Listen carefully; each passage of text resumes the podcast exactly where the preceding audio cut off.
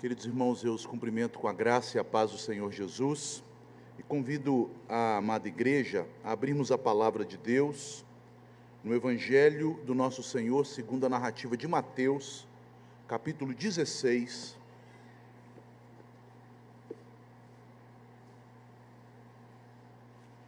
Leitura que faremos dos versos 13 a 19.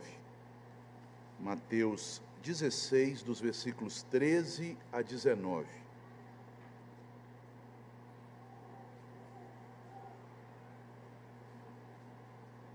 Diz assim a palavra do Senhor. Então, indo Jesus para os lados de Cesareia de Filipe, perguntou a seus discípulos: Quem diz o povo ser o filho do homem?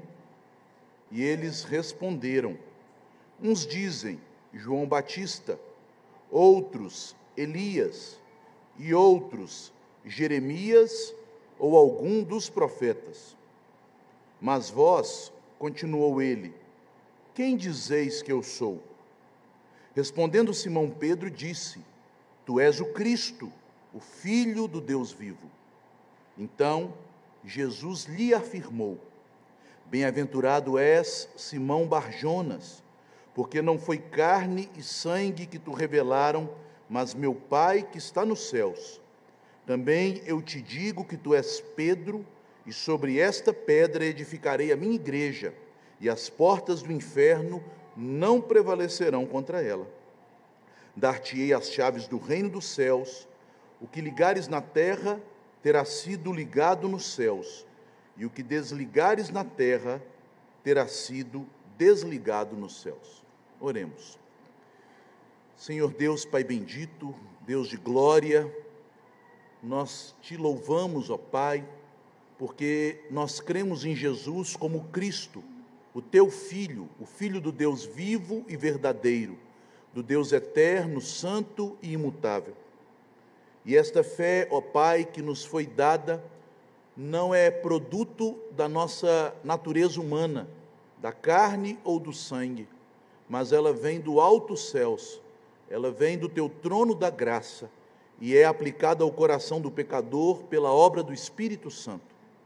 Por isso, a Deus, nós te pedimos que este mesmo Espírito que nos concedeu o dom da fé para sermos unidos a Cristo em graça, em bondade e misericórdia, que Ele venha agir em nós nesta manhã, dando-nos entendimento da tua palavra convencendo-nos, ó Deus, a respeito das verdades eternas e as aplicando ao coração dos teus filhos, dos teus eleitos. Porque sabemos, ó Deus, que a palavra pregada e lida, mas principalmente a palavra pregada, fielmente, ela é um meio de graça por excelência, para fortalecer os pecadores eleitos para a salvação. Realiza, ó Deus, esta obra em nós edifica a tua santa igreja, porque a tua promessa ela é fiel e verdadeira. As portas do inferno não prevalecerão contra o teu povo. E ajuda-nos, Senhor, a crescermos nesta graça para a glória do teu nome. No nome de Jesus nós oramos. Amém.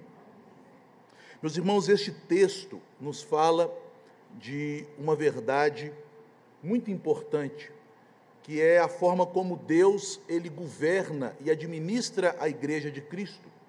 Aqui nós temos uma declaração de Jesus a respeito do poder que foi dado à liderança da igreja, que é o poder das chaves do reino. Mas além disso, este texto nos fala de que maneira nós devemos compreender a igreja, não como um simples organismo social, um grupo de pessoas que se ajunta por causa de convicções humanas, de pensamentos, ideologias, ou então por desejo de confraternização, de comunhão. A igreja, ela vai muito além de qualquer instituição humana. E entendermos o que é a igreja nos ajuda, portanto, a compreender qual o papel da liderança que Deus constituiu em sua igreja, de que maneira esta liderança deve exercer o poder que lhe foi outorgado e para que este poder é exercido. Infelizmente, a má compreensão da igreja apenas como uma instituição humana que serve para juntar pessoas em torno de pensamentos comuns, em torno de afinidades, em torno de coisas que nos fazem ter uma comunhão meramente carnal, tem levado a liderança da igreja a pensar que aqueles que ocupam estes cargos são administradores.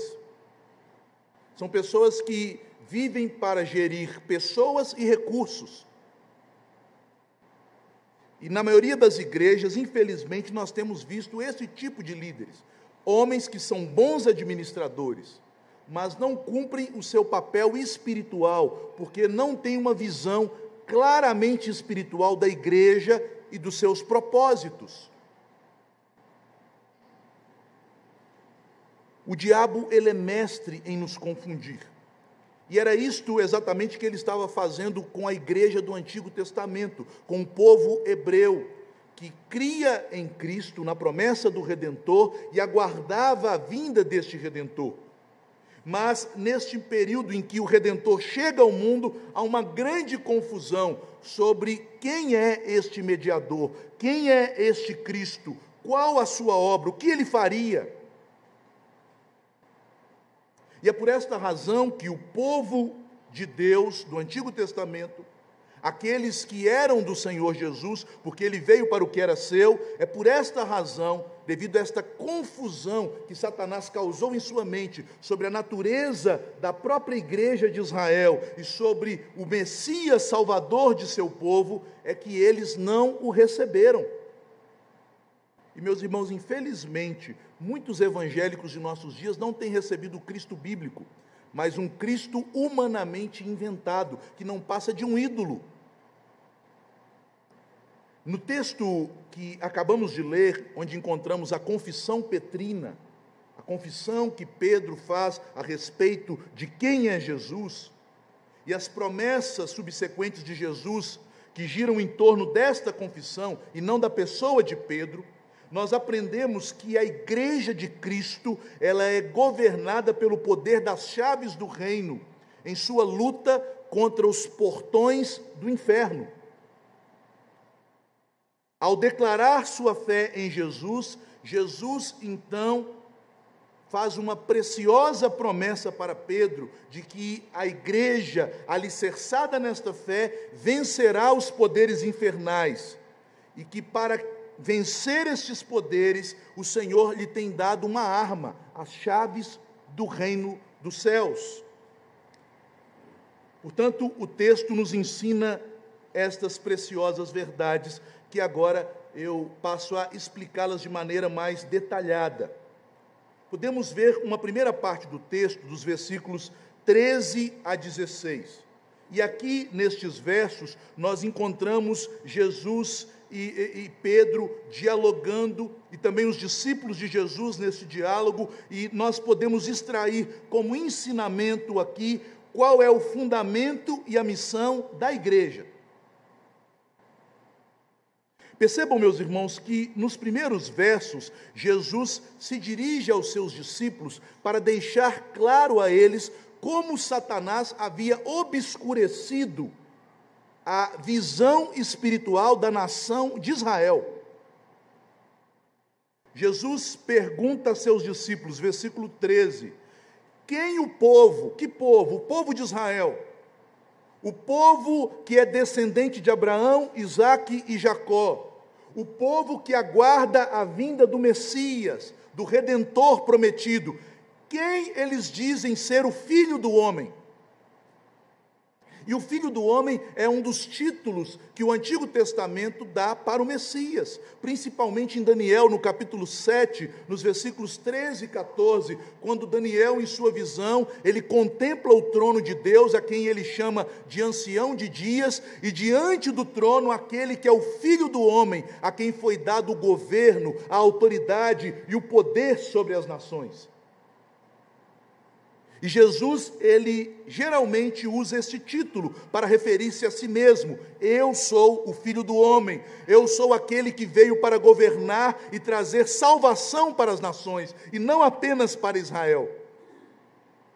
Mas percebam, meus irmãos, que terrível confusão Satanás havia produzido na visão bíblica e teológica do povo de Israel. Uns dizem, o filho do homem é João Batista. Outros dizem, o filho do homem é Elias, que deveria vir, conforme profetizou o profeta Malaquias. Outros ainda, o filho do homem é Jeremias. Eles esperavam Jesus, mas esta esperança estava destituída de conteúdo verdadeiro e sólido, portanto, era uma fé vã, uma fé que não poderia salvar, porque a fé sem conhecimento, ela de nada serve. É por isso que o apóstolo declara em Romanos capítulo 10 que a fé verdadeira vem pelo ouvir e o ouvir a pregação de Cristo. Sem o conhecimento do conteúdo da verdade, não há fé. O autor da Epístola aos Hebreus, nos explicando qual é a essência da fé, declara que é necessário que aquele que creia conheça quem é Deus e saiba que Ele é o galardoador, isto é, o abençoador daqueles que o buscam, e Ele nos abençoa por meio de Cristo que, conforme diz também o autor da Epístola aos Hebreus, no capítulo 12, verso 2, é tanto o autor como o consumador da fé. Uma fé vazia de conteúdo bíblico é uma fé que não leva à salvação, e o povo estava perdido. O filho do homem é Jeremias, é Elias, é João Batista, é um profeta. João Calvino, comentando este verso, declara que Satanás conhecendo a verdade de que ele não poderia demover, ele não poderia impedir que os judeus esperassem o redentor prometido, ele os confundiu, fazendo com que eles esperassem vários tipos de redentores, pensando que o filho do homem seria uma pessoa, que o Cristo seria uma outra pessoa, que o grande profeta prometido a Moisés, uma outra pessoa. Portanto, uma fé agora vazia, sem fundamento. Embora aqueles homens, aquele povo, fosse procedente da igreja dos piedosos do Antigo Testamento, descendentes dos patriarcas e dos profetas, eles estavam perdidos em trevas é por isso que o profeta Isaías, profetizando a respeito da vinda de Cristo, ele declara que as terras do norte, as terras de Cesareia, as terras da Galileia, elas estavam em trevas, até que veio o Messias e trouxe grande luz. Em trevas de ignorância, em trevas espirituais. Jesus agora se dirige aos seus discípulos, verso 15 mas vós, continuou ele, quem dizeis que eu sou? E nós encontramos no versículo 16 a famosa e controversa confissão de Pedro. Controversa porque, infelizmente, a igreja romana tomou esta confissão fora do seu contexto para alegar que Pedro é o fundamento da igreja, que Pedro é o primeiro bispo de Roma e que, portanto, todos os bispos de Roma são os governadores e fundamentos da igreja. E o texto não nos diz nada sobre isto. São apenas uma série de conclusões que não podem ser extraídas do texto. Mas o que simplesmente o texto nos declara? Pedro, ele afirma: Tu és o Cristo, o Filho de Deus, do Deus vivo. E aqui Pedro declara veementemente o que mais tarde escreve o apóstolo Paulo pela revelação do Espírito Santo em 1 Coríntios 3:11, que não há outro fundamento na igreja que não seja Jesus Cristo. Jesus é o fundamento.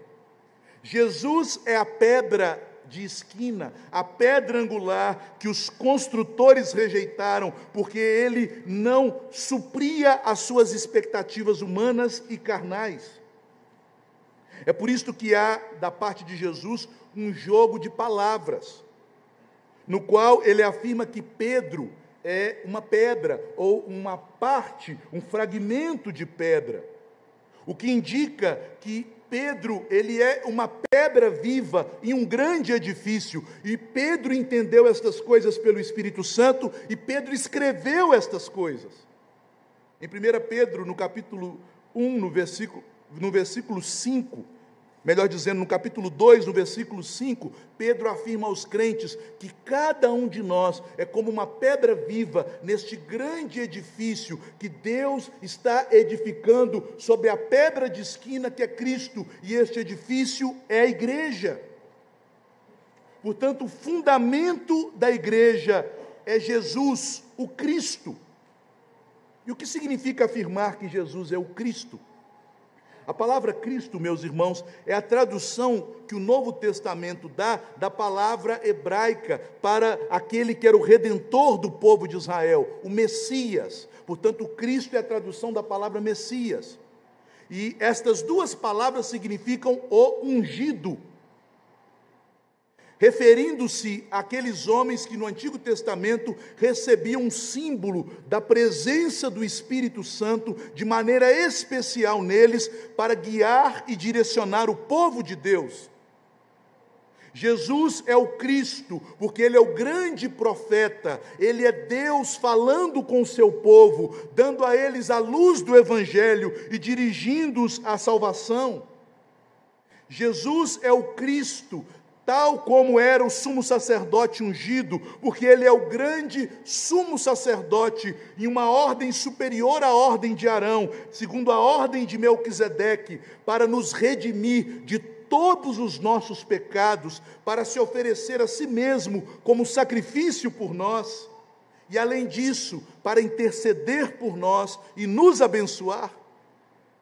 E Jesus é o Cristo, tais como eram os reis, da dinastia davídica, porque ele é o grande rei prometido a Davi, segundo a aliança que se encontra em 2 Samuel, no capítulo 7, que assentar-se-ia no trono de Davi, reinando com paz e justiça sobre todas as nações. Jesus é o Cristo porque ele nos revela a palavra de Deus. Jesus é o Cristo porque ele nos redime como sacerdote de todos os nossos pecados e intercede por nós. Jesus é o Cristo porque ele é o grande rei que nos governa através do seu espírito, nos convencendo do pecado e docilmente nos chamando à obediência à sua palavra. Como pastor de seu rebanho, ele é o Cristo. E ao declarar o apóstolo Pedro que ele é o filho do Deus vivo, geralmente quando as escrituras se referem a Deus como Deus vivo, é para contrastar o Deus verdadeiro com os ídolos, que são vãos e mortos. Portanto, Pedro está dizendo: Tu és o Cristo, o único mediador, o único que nos conduz ao verdadeiro e único Deus. Tu és a vida eterna. João 17,3 nos declara isto. Quando o Senhor, na oração sacerdotal, rogando pelos seus discípulos, rogando por si mesmo, rogando por nós que haveríamos crer, ele declara: e a vida eterna é esta, que conheçam a Ti, o único Deus verdadeiro, e a Jesus Cristo, a quem enviaste. Portanto, ele é ungido de Deus, o profeta, o sumo sacerdote e rei e ele é o Filho do Deus vivo, o único caminho, o único mediador que nos conduz ao Pai.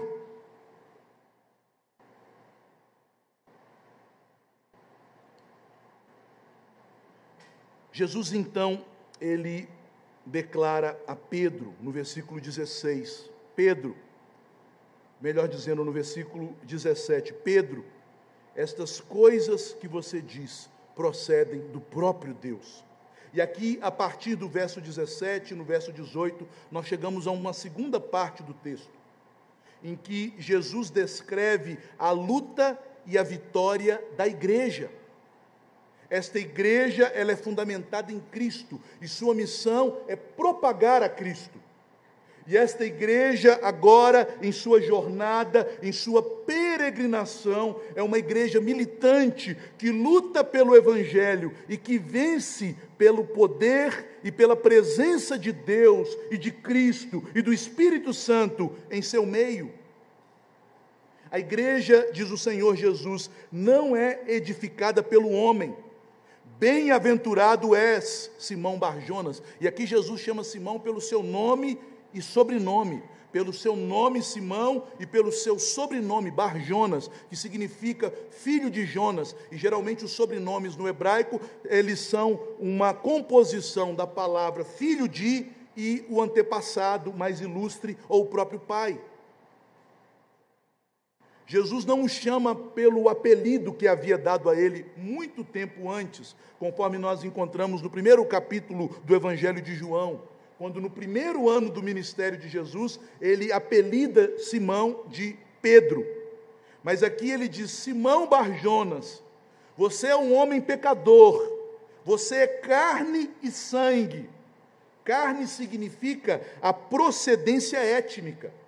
Você é um filho de Abraão, sim, mas segundo a, o sangue. Você também é carne, e carne aqui significa a natureza humana caída, as capacidades e faculdades dessa natureza sem Deus. Mas você também é bem-aventurado, porque, embora seja apenas um homem pecador, Deus te alcançou com a sua graça, e este é o sentido da palavra bem-aventurado: é alguém abençoado, agraciado, alguém que foi alvo das ricas misericórdias de Deus em Cristo. É este o sentido no Sermão da Montanha, nas oito bem-aventuranças, e é este também o sentido aqui. Alguns traduzem bem-aventurado como mais do que feliz, mas o sentido da, da palavra Macário é um sentido teológico, quer dizer, alguém que foi alvo da graça, da misericórdia, da bondade de Deus. Isto é um bem-aventurado. Simão, você é um filho de Deus, um eleito antes da fundação do mundo. Você foi alcançado pela graça do Senhor não porque houvesse em você algo digno desta bênção, porque em sua natureza humana, você, como todos os demais, não passa de carne e sangue. Jesus demonstra que os crentes que formam a sua igreja são uma obra do poder de Deus por meio do Evangelho. É por isso que ele contrasta a carne e sangue, que são os elementos terrenos, com o Pai que é todo-poderoso, que está nos céus. Porque o novo nascimento não é produto de alguma capacidade terrena e humana, mas é fruto de uma obra divina e celestial. E nós sabemos, por outros textos bíblicos, que o Pai concede esta graça por meio do Espírito Santo que ele nos outorgou. É o Espírito que age no coração humano, tirando o coração carnal e de pedra e dando um coração quebrantado, sujeito à palavra de Deus. É o Espírito, conforme Jesus ensinou a Nicodemos em João 3, que dá o novo nascimento. Simão foi o Pai que te revelou estas coisas. Esta é uma dádiva dos céus. Porque o Evangelho, Simão, é o poder de Deus para a salvação de todo aquele que crê, e só haverá de crer aqueles que receberem o dom da fé, porque pela graça sois salvos, mediante a fé, e isto não vem de vós, é dom de Deus. A fé não é uma obra do homem, a fé é uma obra de Deus no homem. E é por esta razão, meus irmãos, de que a salvação é uma bem-aventurança da graça, uma obra realizada por Deus, daquele que é todo-poderoso, daquele que começa e finaliza tudo o que faz e faz tudo conforme lhe apraz, que os crentes e a igreja podem caminhar seguros em meio aos perigos. Diz o verso 18: Também eu te digo, e percebam também aqui coordena as duas orações em uma adição. Pedro, você é um bem-aventurado por causa do Pai Celestial, e também pelo fato do Pai Celestial ter te dado a graça da revelação da minha glória, há uma promessa para você e para todos os crentes e para a minha igreja A igreja tem uma bendita promessa sobre si, por causa da fonte de sua salvação, que não encontra-se no homem, mas em Deus.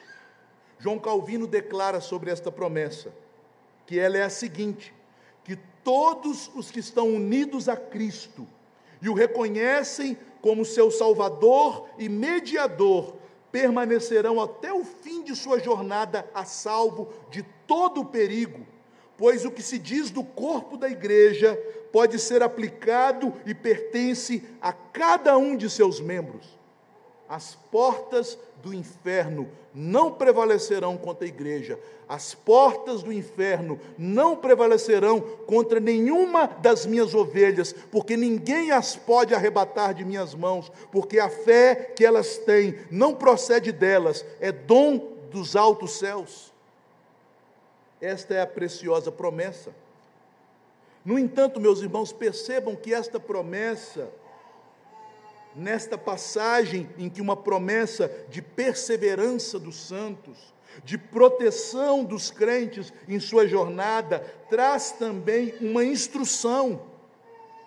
E a instrução é a seguinte: que enquanto a igreja estiver em sua peregrinação, do dia da nossa vocação e chamado, quando o Espírito Santo faz a glória de Cristo brilhar em nós, até o dia em que formos finalmente chamados à presença de Deus e aperfeiçoados em santidade e em glória, durante nossa peregrinação nesta terra, nesta vida que é um deserto, a igreja nunca terá pleno descanso.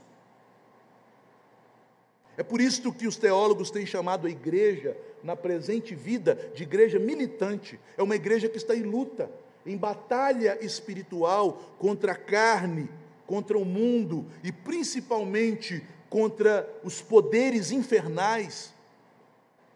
Mesmo sabendo que Satanás não vencerá, ele insistentemente combaterá, ele constantemente se levantará e tentará a igreja a não dar o pleno testemunho do Evangelho, que é a sua missão. Meus irmãos, Satanás não pode tirar o céu de nós, mas ele pode impedir que a glória de Deus brilhe em nós com todo o seu esplendor.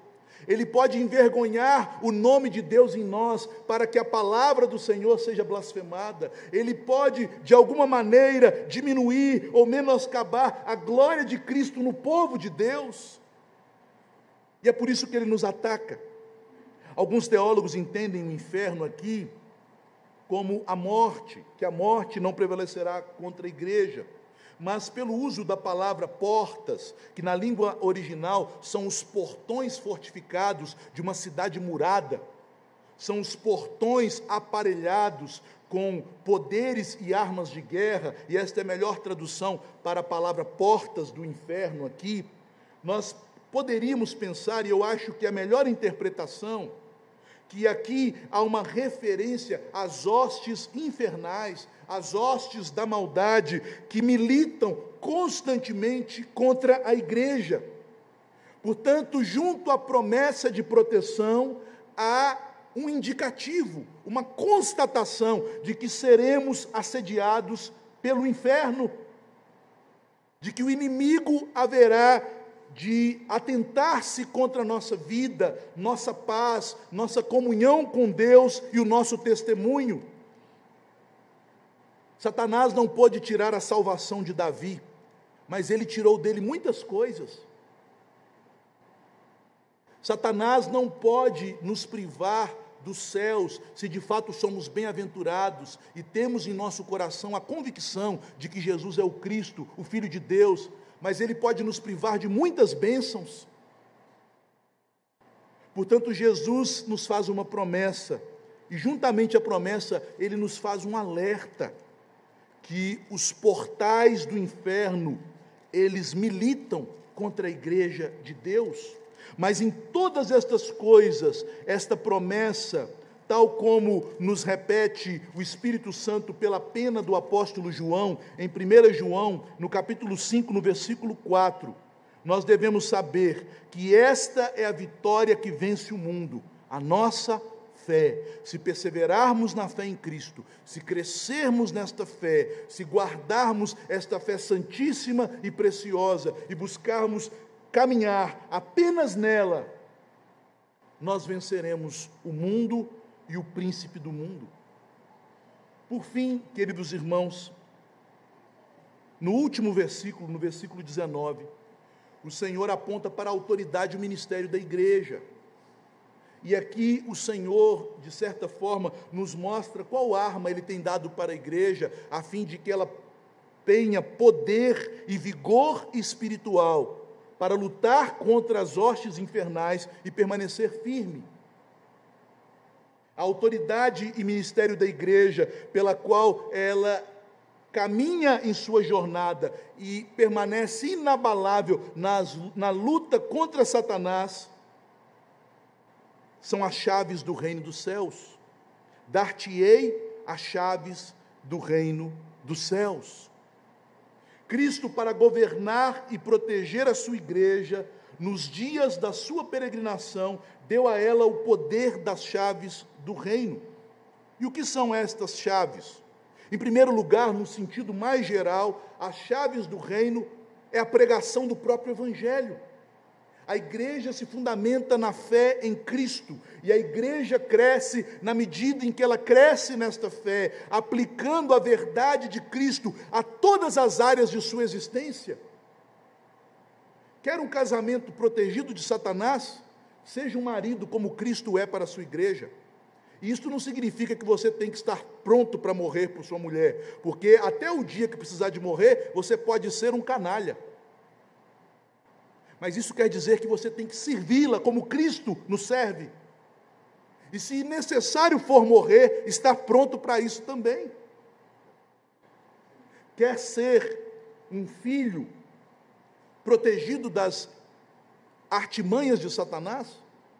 Seja um filho que seja obediente aos seus pais, como Cristo é ao seu, submetendo-se a Deus em tudo, desde que aquilo que eles coloquem seja de acordo com a palavra de Cristo.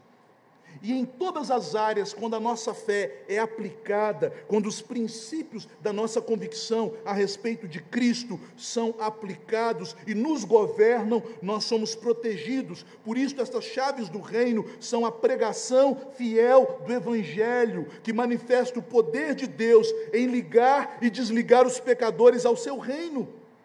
Nós sabemos, meus irmãos, que o Evangelho não foi dado primariamente para desligar ninguém, pelo contrário, o Evangelho, ele é a palavra da reconciliação, que chama os homens a se reconciliarem com Deus através de Cristo. O apóstolo Paulo, como eu já citei, Romanos 1,16, declara que o Evangelho é o poder de Deus para a salvação. Contudo, pelo fato dos homens se rebelarem contra o Evangelho, endurecerem os seus corações e se tornarem obscurecidos em seu entendimento, o Evangelho e a pregação da palavra não apenas ligam a Deus, mas também desligam.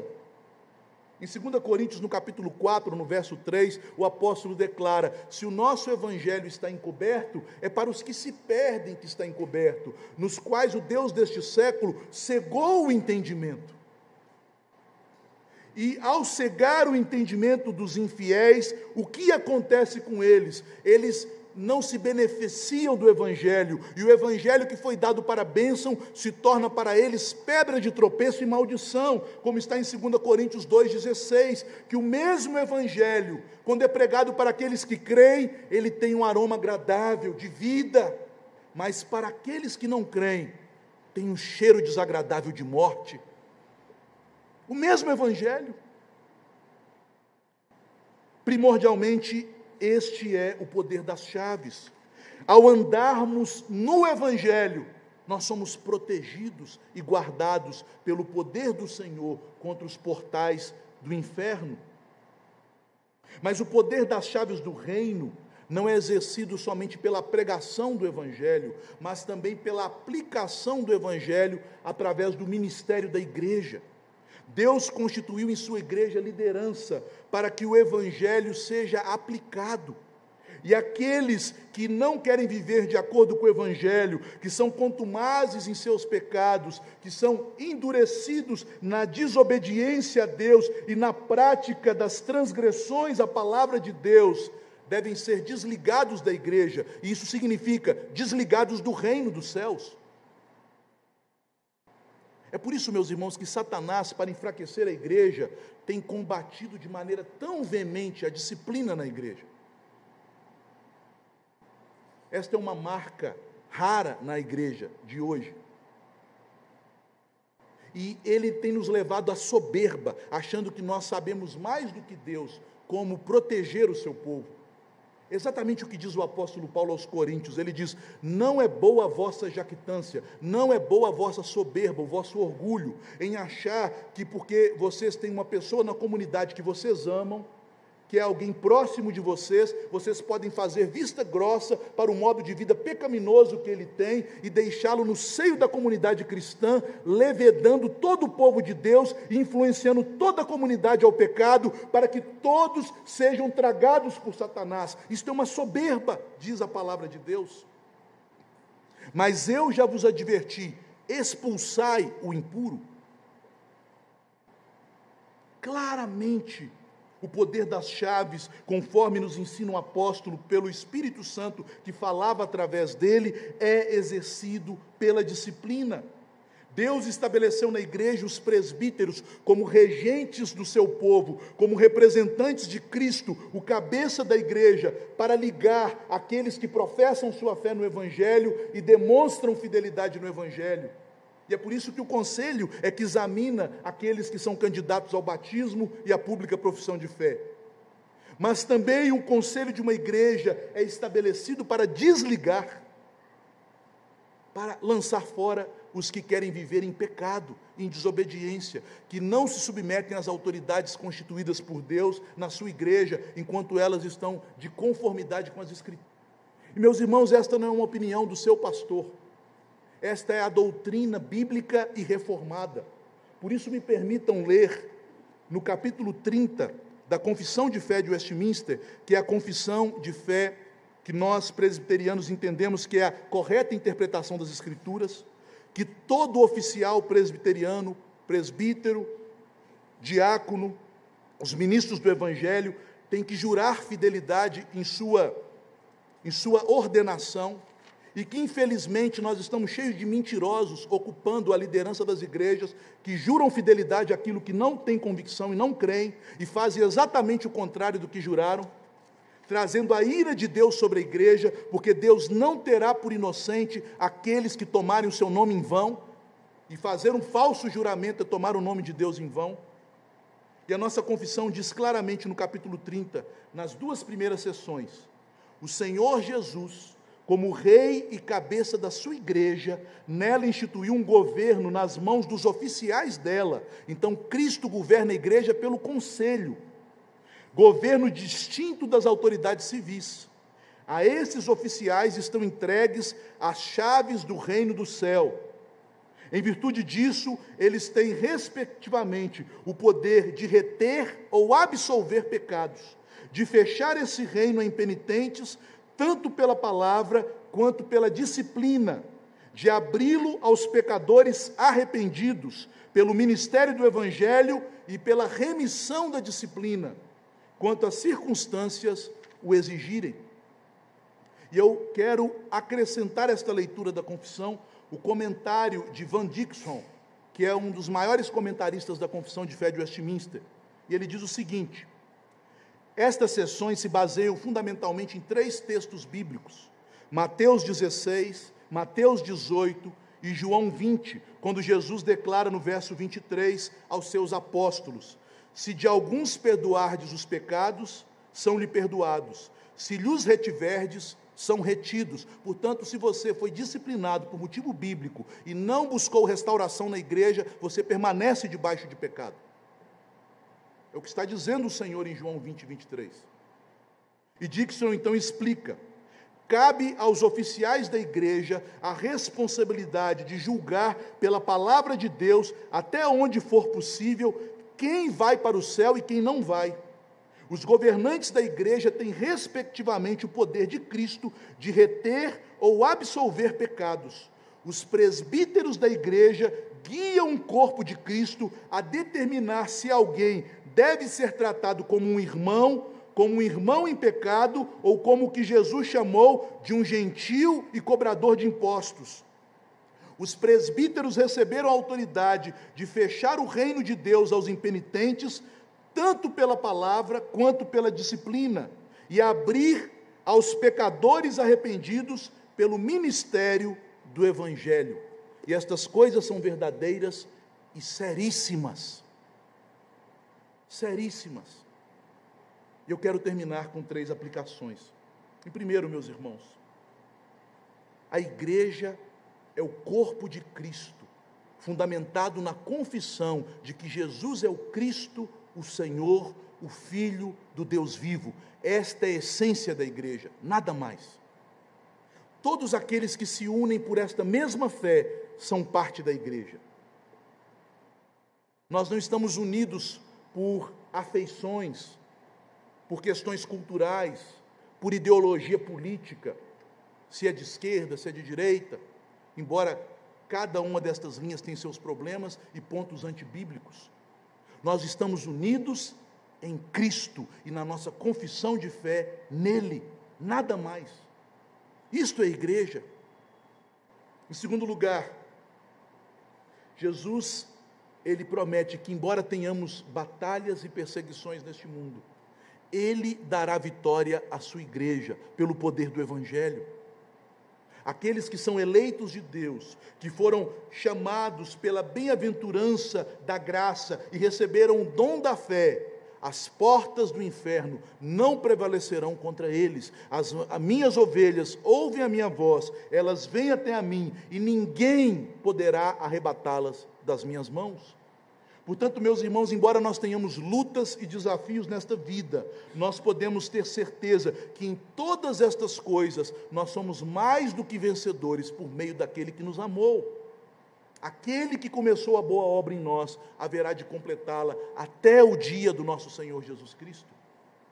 E isto não depende de nós, depende daquele que nos deu a graça, do Pai Celestial, que nos escolheu e nos amou antes da fundação do mundo, que no tempo oportuno, na plenitude dos tempos, enviou o seu Filho para morrer por nós e que em determinado dia da nossa vida nos deu o Espírito Santo para que crescemos no Senhor Jesus.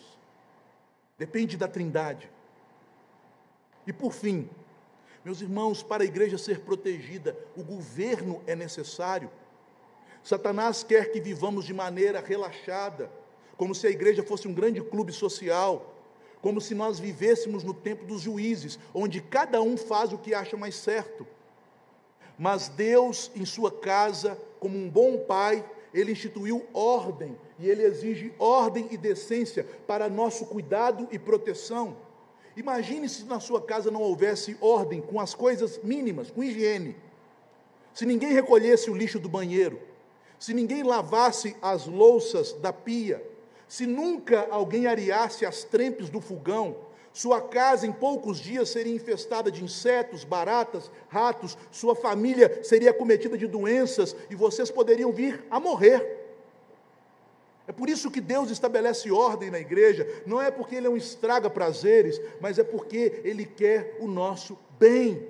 Ele quer que a sua igreja seja ordenada e governada para que os seus filhos cresçam com saúde espiritual, com gozo da vida eterna, protegidos das artimanhas de Satanás, que nos promete prazeres e deleites, mas por trás das suas iscas e armadilhas, ele traz dor, angústia, dissabor, coisas terríveis para a nossa alma, para a nossa família, para a nossa vida. Portanto, meus irmãos, não permita que Satanás crie em seu coração uma objeção à ordem que Deus estabeleceu em sua igreja. Ordem é sinal de amor. É muito mais fácil deixar as coisas como estão, andando de qualquer forma. Mas aqueles que amam e se preocupam com o povo de Deus, eles sofrem por ver a desordem da igreja e do povo de Deus.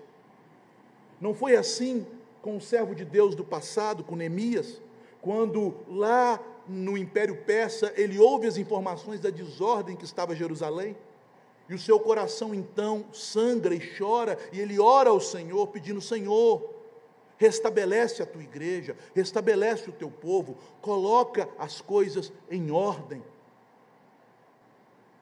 E finalmente, queridos irmãos, ser um líder da igreja é uma responsabilidade muito grave e séria.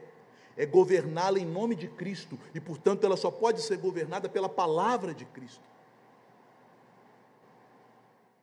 Mas, queridos, nós devemos saber que enquanto a liderança é fiel à palavra, é nosso dever humildemente nos submeter, porque submeter a liderança fiel é submeter ao próprio Cristo.